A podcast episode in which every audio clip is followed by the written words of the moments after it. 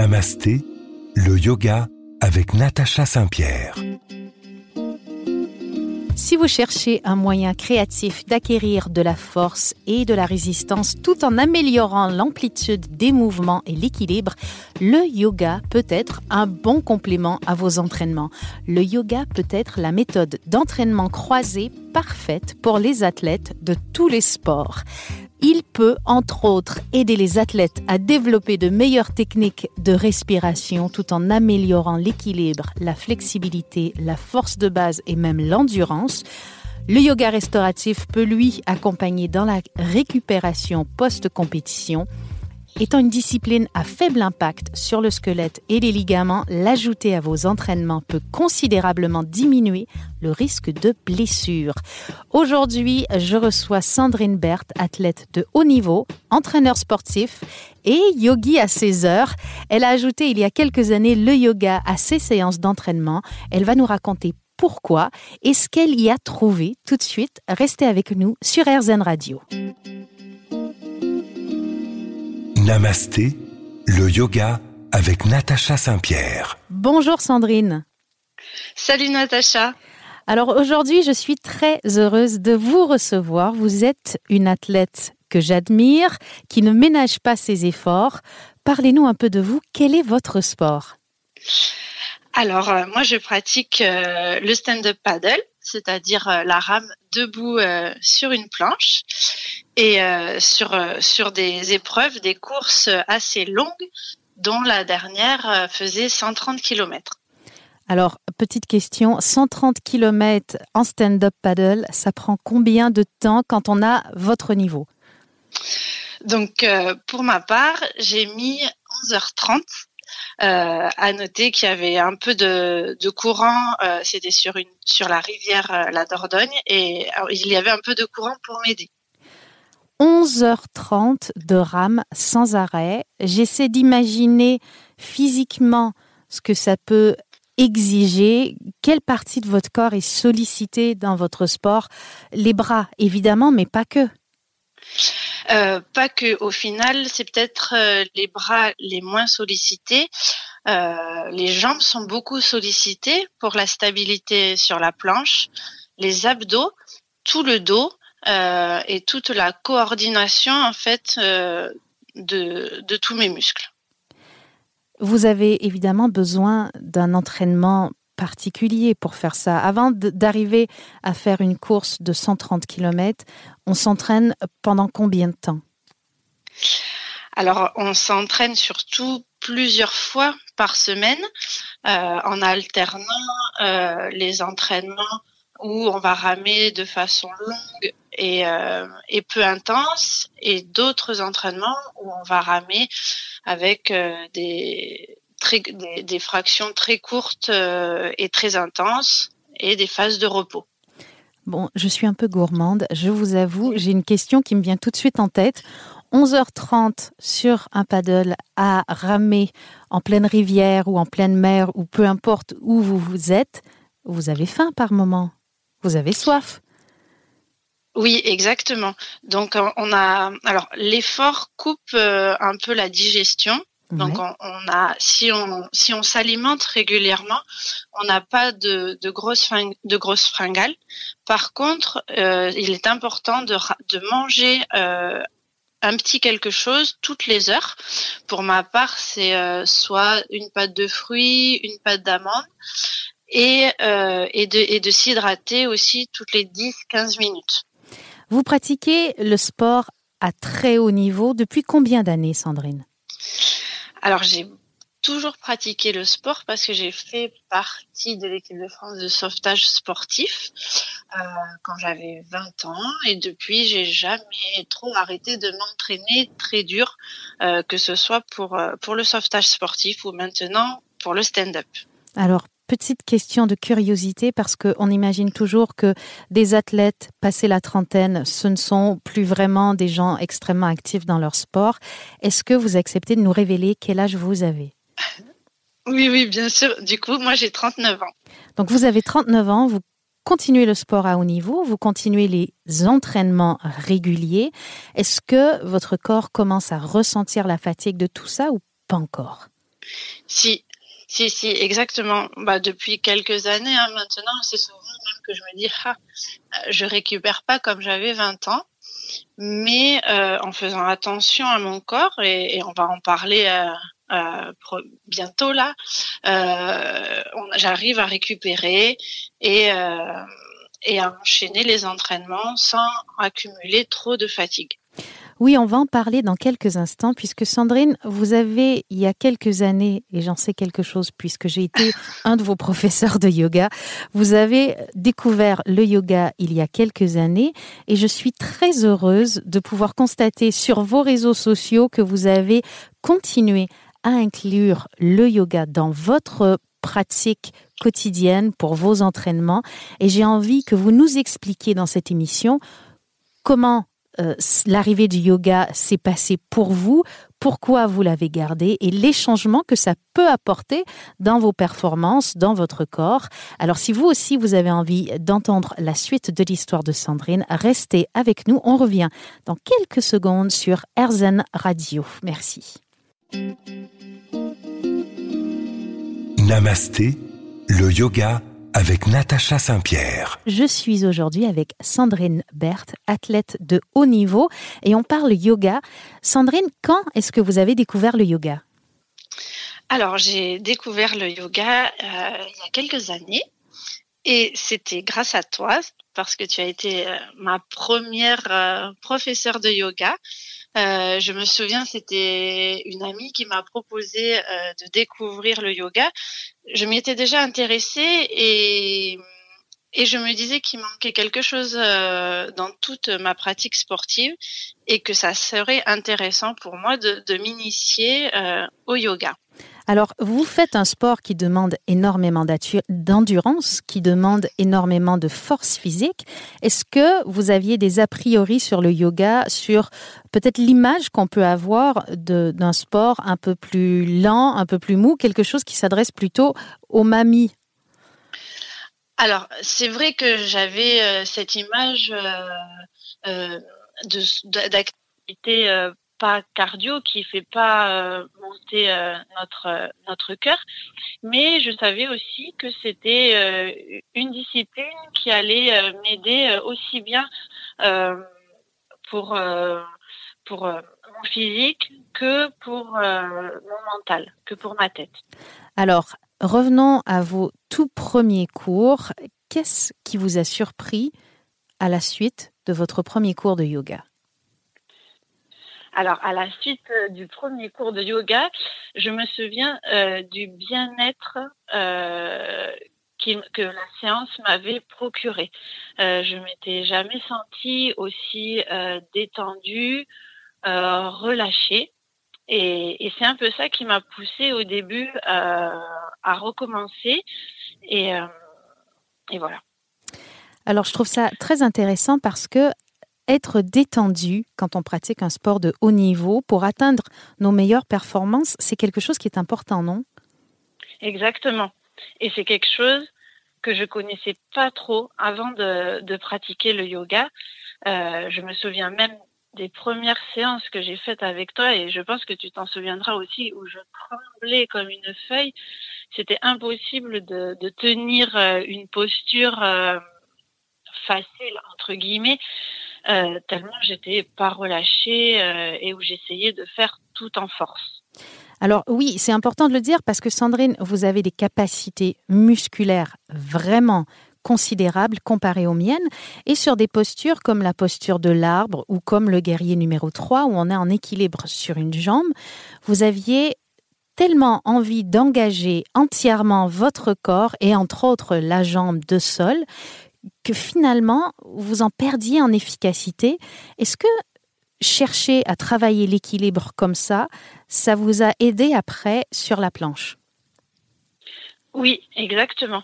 Euh, ça m'a aidé euh, à me relâcher, à me relâcher, à coordonner tous mes muscles euh, et ma respiration pour trouver un relâchement et pouvoir tenir ces postures.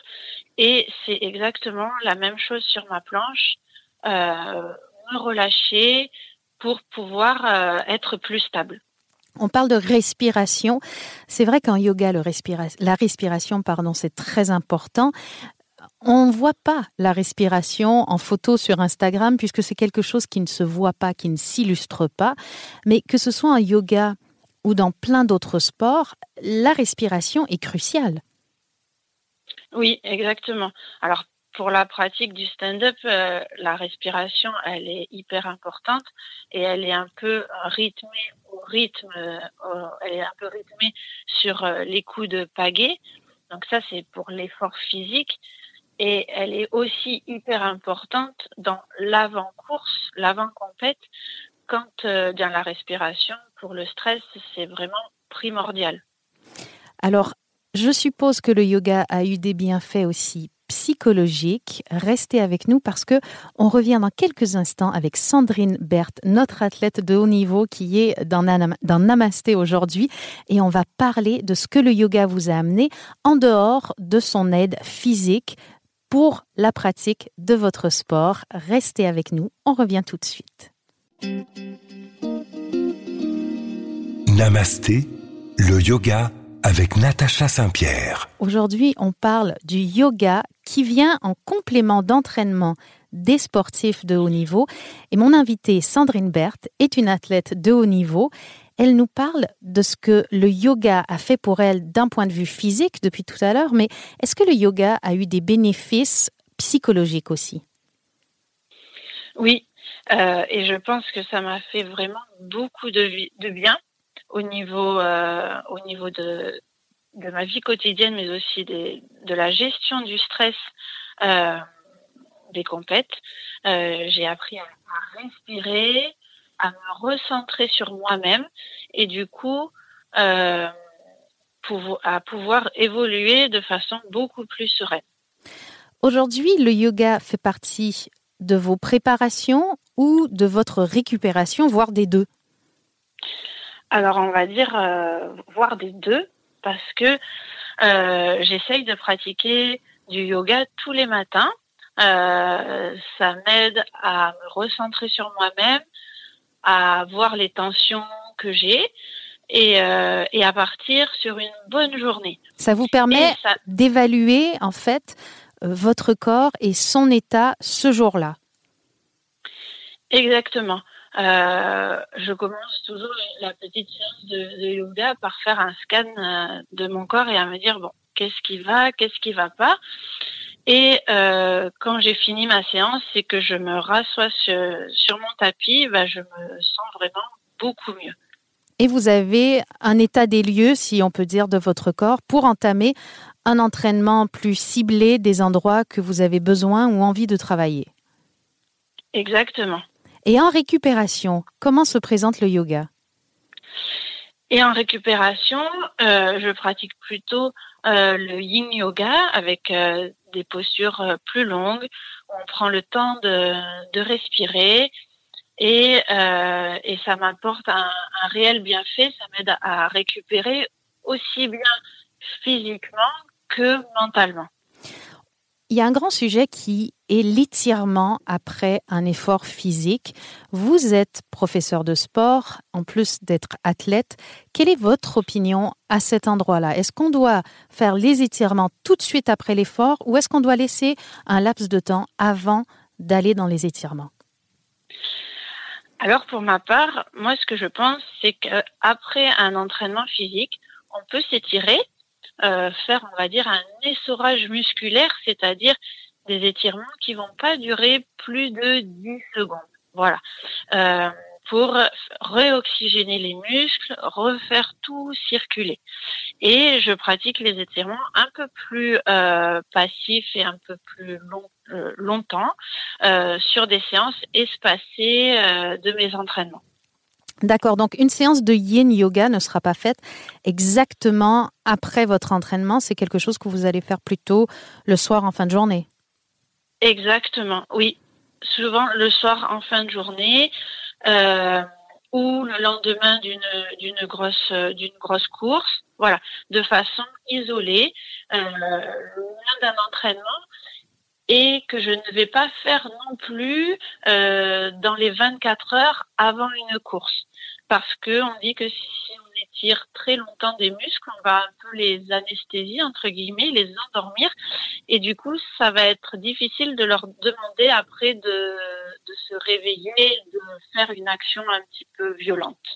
Alors, on parle beaucoup dans cette émission, dans Namasté, de la fréquence de la pratique du yoga. Et depuis le début, toutes les personnes avec qui je parle parlent de la régularité, c'est-à-dire moins la séance d'une heure par semaine, mais plutôt des petites séquences journalières de yoga. Est-ce que vous, euh, vous pratiquez tous les jours? Oui, vous nous l'avez dit, mais combien de temps consacrez-vous à votre yoga tous les jours? Alors j'essaye euh, d'y consacrer au moins une vingtaine de minutes chaque matin ça, c'est vraiment par ça, c'est vraiment un besoin. Ça me permet de, commencer la journée euh, du bon pied et, d'être euh, apaisé pour toute la journée. Donc, j'aime bien pratiquer tous les matins, si quand mon emploi du temps me le permet. Et, et voilà. Essayons de pratiquer tous les matins le yoga comme Sandrine Berthe. Restez avec nous. On revient tout de suite dans Namasté sur RZN Radio. Namasté, le yoga avec Natacha Saint-Pierre. Aujourd'hui, un sutra décrypté encore une fois et je vous le lance en sanskrit, ça donne Tapas Svadhyaya Ishvara Pranidhana Kriya Yoga. Ce que ça veut dire en français, c'est que l'autodiscipline, l'auto-étude et la dévotion sont des formes de yoga sous forme d'action. Parce que le yoga n'est pas seulement un état d'être, mais aussi les pratiques associées à cet état. Le deuxième chapitre concerne ces pratiques qu'on appelle tapas et qui vient du mot sanskrit tap, qui signifie brûler. Tapas est donc traduit habituellement pour signifier l'austérité ou la discipline. Je préfère le traduire par cohérence. Pour moi, il n'y a pas de plus grand tapas que la constance. Cette constance signifie que nous pratiquons régulièrement les postures, la respiration et la méditation du yoga, que nous le voulions ou non, qu'on ait envie ou pas, que ce soit excitant ou non, que nous ayons un enseignant ou non à cette période de notre vie. Tapas signifie continuer à pratiquer indépendamment des circonstances extérieures. Svadhyaya c'est une étude personnelle, une étude de nous-mêmes, signifiant être conscient du dialogue intérieur, des mots que nous prononçons et des pensées que nous avons. L'étude de soi-même peut être pratiquée tout le temps, même éventuellement pendant les rêves. L'étude de soi-même n'est pas quelque chose de terriblement difficile à pratiquer. Se souvenir de pratiquer Svadhyaya, c'est la partie la plus difficile. On se perd souvent dans les courants des tourbillons de notre ego. Ishvara Pranidhana est la reddition de tous les fruits de la pratique à la divinité choisie. Évidemment, cette divinité peut être tout ce que l'on conçoit comme une plus grande puissance au-delà de soi-même. Le choix de la divinité n'est évidemment pas du tout important. Ce qui est important, c'est qu'on apprenne à laisser tomber tous les avantages et les échecs liés à la pratique, se laisser aller, concentre le praticien sur le processus de la pratique plutôt que sur les objectifs de la pratique. Sandrine, est-ce que ce sutra vous parle? Oui, il me parle, euh, il me parle beaucoup parce que euh, et je m'y retrouve aussi beaucoup euh, sur le fait que bah, je pratique très régulièrement et c'est vraiment un besoin pour moi. Et cette pratique euh, n'a pas un, objectif euh, physique, mais plutôt le fait de me sentir bien euh, dans mon corps et dans ma tête. Svadhyaya, qui est présent dans ce sutra, nous parle de l'étude personnelle, une étude de nous-mêmes. Évidemment, se connaître physiquement, c'est primordial pour un athlète, mais on parle aussi du dialogue intérieur. Est-ce que vous avez avec vous-même un dialogue intérieur plutôt exigeant ou plutôt axé sur la compassion? Avant, j'avais un dialogue intérieur euh, très exigeant et même euh, peut-être parfois malveillant. Et grâce au yoga euh, et ce que tu as pu nous enseigner, j'ai réussi à, avoir un dialogue plutôt bienveillant, de compassion et sans jugement. Après, ça peut être euh, très étrange de considérer qu'on va préparer une compétition en ayant un langage interne axé sur la compassion. On peut se dire bon ben on va s'asseoir sur nos lauriers et on va pas aller dans l'effort vers le but, vers euh, le maximum de ce que le corps et le mental sont capables de donner. Mais à contrario, peut-être que finalement un peu de cette compassion peut nous amener plus facilement vers des résultats? Oui, et au contraire, plus on aura un langage bienveillant envers nous-mêmes et plus on ira euh, loin dans notre résultat. Et euh, l'intérêt, et je pense un peu le secret de, des efforts de longue distance, c'est de toujours transformer ces mauvaises, ces mauvaises paroles qui peuvent nous arriver à l'esprit, toujours les transformer en quelque chose de positif. Et avoir toujours de la compassion envers soi-même. Euh, S'il y a un petit coup de mou qui arrive, ben, l'accueillir. C'est normal. C'est normal d'être fatigué. On l'accepte. Et puis ça va passer et on va retrouver un état euh, plus euphorique un peu plus tard. Voilà. Avoir un peu de compassion envers soi-même, c'est le message de Sandrine Berthe aujourd'hui dans Namasté. Restez avec nous, on revient tout de suite pour parler de yoga et d'athlètes. Namasté, le yoga avec Natacha Saint-Pierre. Mon invité du jour, Sandrine Berthe, nous parle de sport de haut niveau et de yoga. Je suppose que quand on fait du sport à haut niveau, on est très exigeant avec son corps et donc on se rapproche de ce point, euh, de cette ligne franchement délicate entre l'excès qui va amener aux blessures et se pousser juste ce qu'il faut. Est-ce que je me trompe? Non, pas du tout. C'est trouver le, juste milieu euh, et surfer un peu sur cette corde sensible. Est-ce que le yoga est un allié pour vous au quotidien pour essayer de contrer cet endroit-là où on peut se blesser, pour, pour travailler entre autres vos ligaments, travailler entre autres sur les muscles qui seraient sursollicités Oui, exactement. Euh, grâce, euh, bah, grâce au yoga, on étire, on renforce aussi, mais là, on va plutôt parler d'étirement et de relâchement surtout. Et, euh, et ça permet aux muscles de se détendre et de ne pas rester contracté et tendu et avoir toute une musculature euh, hyper euh, raide. On parle souvent de blessures physiques chez les athlètes qu'on peut évidemment contrer grâce à des bons entraîneurs, grâce à un, entraînement euh, intelligent. Par contre, on parle moins souvent du mental de ces athlètes qui est parfois sursollicité. Est-ce que le yoga peut vous aider dans la gestion du mental et est-ce que oui, le mental est mis à l'épreuve? Bah oui, je pense que le mental, c'est 50% de, la, de la préparation d'une course. Hein. Euh, bah, être bien quand on est bien dans sa tête, en général, on, est bien dans, son corps. Et souvent, on, se rend compte qu'une petite euh, défaillance au niveau euh, psychologique eh ben, se traduit par un souci physique. Qu'est-ce qui entraîne chez un athlète de haut niveau les petites défaillances psychologiques? Alors, euh, bah, il peut y avoir quelques, casseroles euh, accumulées tout au long de, notre vie. Hein.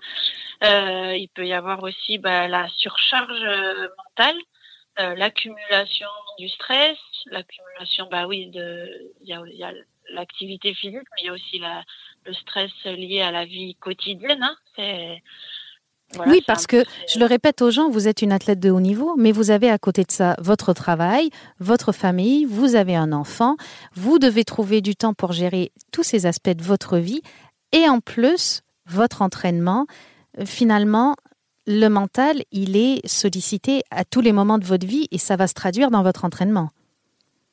Exactement. Et si l'on on n'a pas la tête euh, à, s'entraîner, bah, l'entraînement, il n'est pas efficace.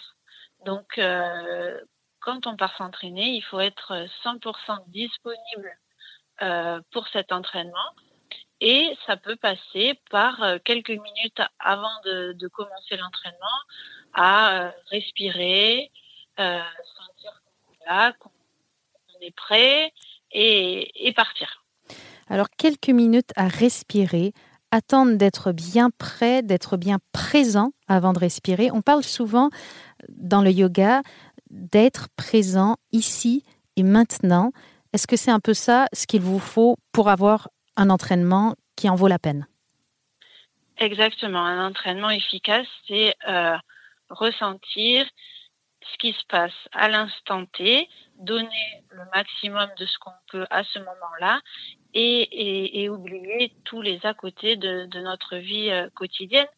Euh, et, c'est aussi ça qu'on aime dans les entraînements, c'est bah, se vider la tête. Hein.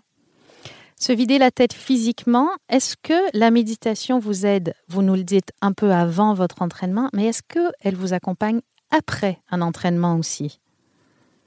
Oui, alors euh, elle m'accompagne depuis peu.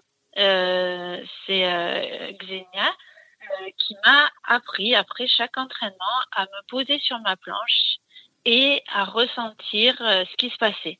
Avant, j'avais fini mon entraînement, je rechargeais ma planche sur ma voiture, je partais, je prenais pas ce temps-là. Et en fait, je me suis rendu compte que me poser euh, quelques minutes, mais vraiment deux, trois minutes, et euh, écouter ce qui se passe autour de moi, ressentir euh, ce qui se passe à l'intérieur grâce euh, à l'entraînement que, j'ai effectué, euh, eh bien, je, découvre, puisque c'est depuis très peu, les bienfaits de cette petite méditation de fin d'entraînement. Restez avec nous, on continue de parler avec Sandrine Berthe sur RZN Radio dans un instant.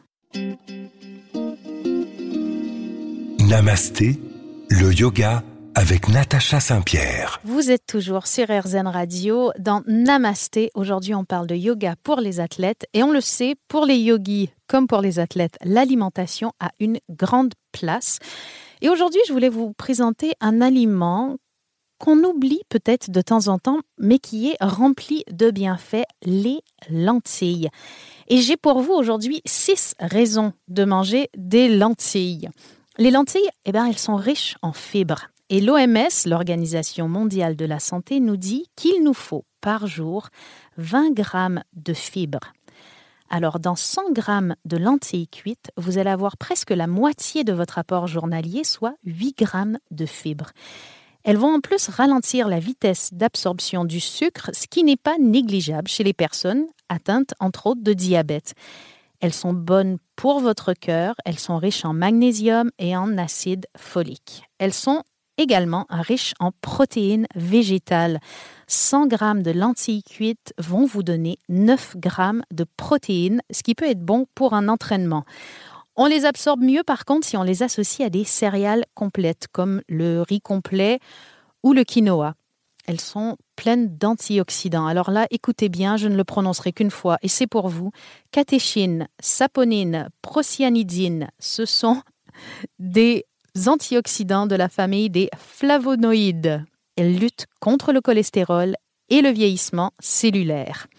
Les lentilles sont pleines de vitamines et de minéraux comme le fer, le magnésium, le phosphore, le potassium, le manganèse, le calcium, le cuivre et je pourrais continuer comme ça pendant des siècles. Elles sont excellentes pour éviter les carences. Elles regorgent aussi de vitamines du groupe B, notamment B9 et B3. Les lentilles ont même l'avantage d'être bonnes pour la ligne avec un indice glycémique très faible, en moyenne une valeur de 115 calories pour 100 grammes de lentilles cuites. Sandrine, est-ce que les lentilles font partie de votre alimentation? Oui, euh, elles font partie de mon, de mon alimentation parce que d'une part, bah, j'aime beaucoup les lentilles et euh, bah, d'autre part, je, reprends un peu ce que ce que tu as ce que tu as énoncé, mais c'est vrai qu'elles sont très riches euh, en protéines et, euh, et en fer. D'où c'est pour ça que, que j'en mange très régulièrement. Alors, je ne pense pas me tromper si je dis que les sportifs ont une alimentation surveillée. On a souvent l'image du sportif qui va manger des pâtes avant sa compétition, mais en fait, l'alimentation du sportif va bien au-delà d'un plat de pâtes avant une compétition. Oui, en tout cas, pour ma part, euh, j'essaye de manger euh, très équilibré et euh, et de, et, de manger un petit peu de tout en faisant attention surtout à l'origine et à la qualité des, des produits.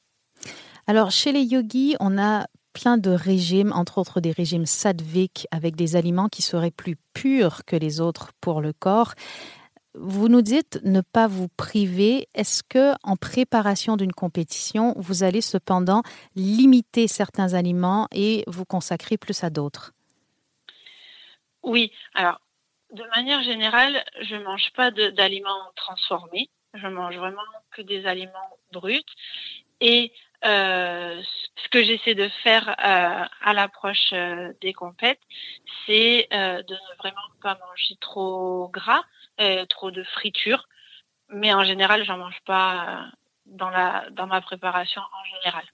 Alors, rapidement, est-ce que le plat de pâtes avant une compétition ou la veille d'une compétition, c'est un mythe ou c'est vrai?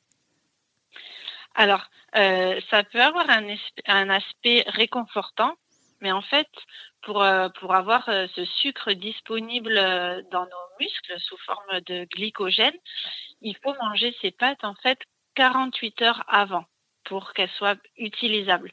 Donc le plat d'avant course, hein, bah, c'est plutôt c'est plutôt psychologique et l'aspect convivial du, du, partage d'un plat de pâtes.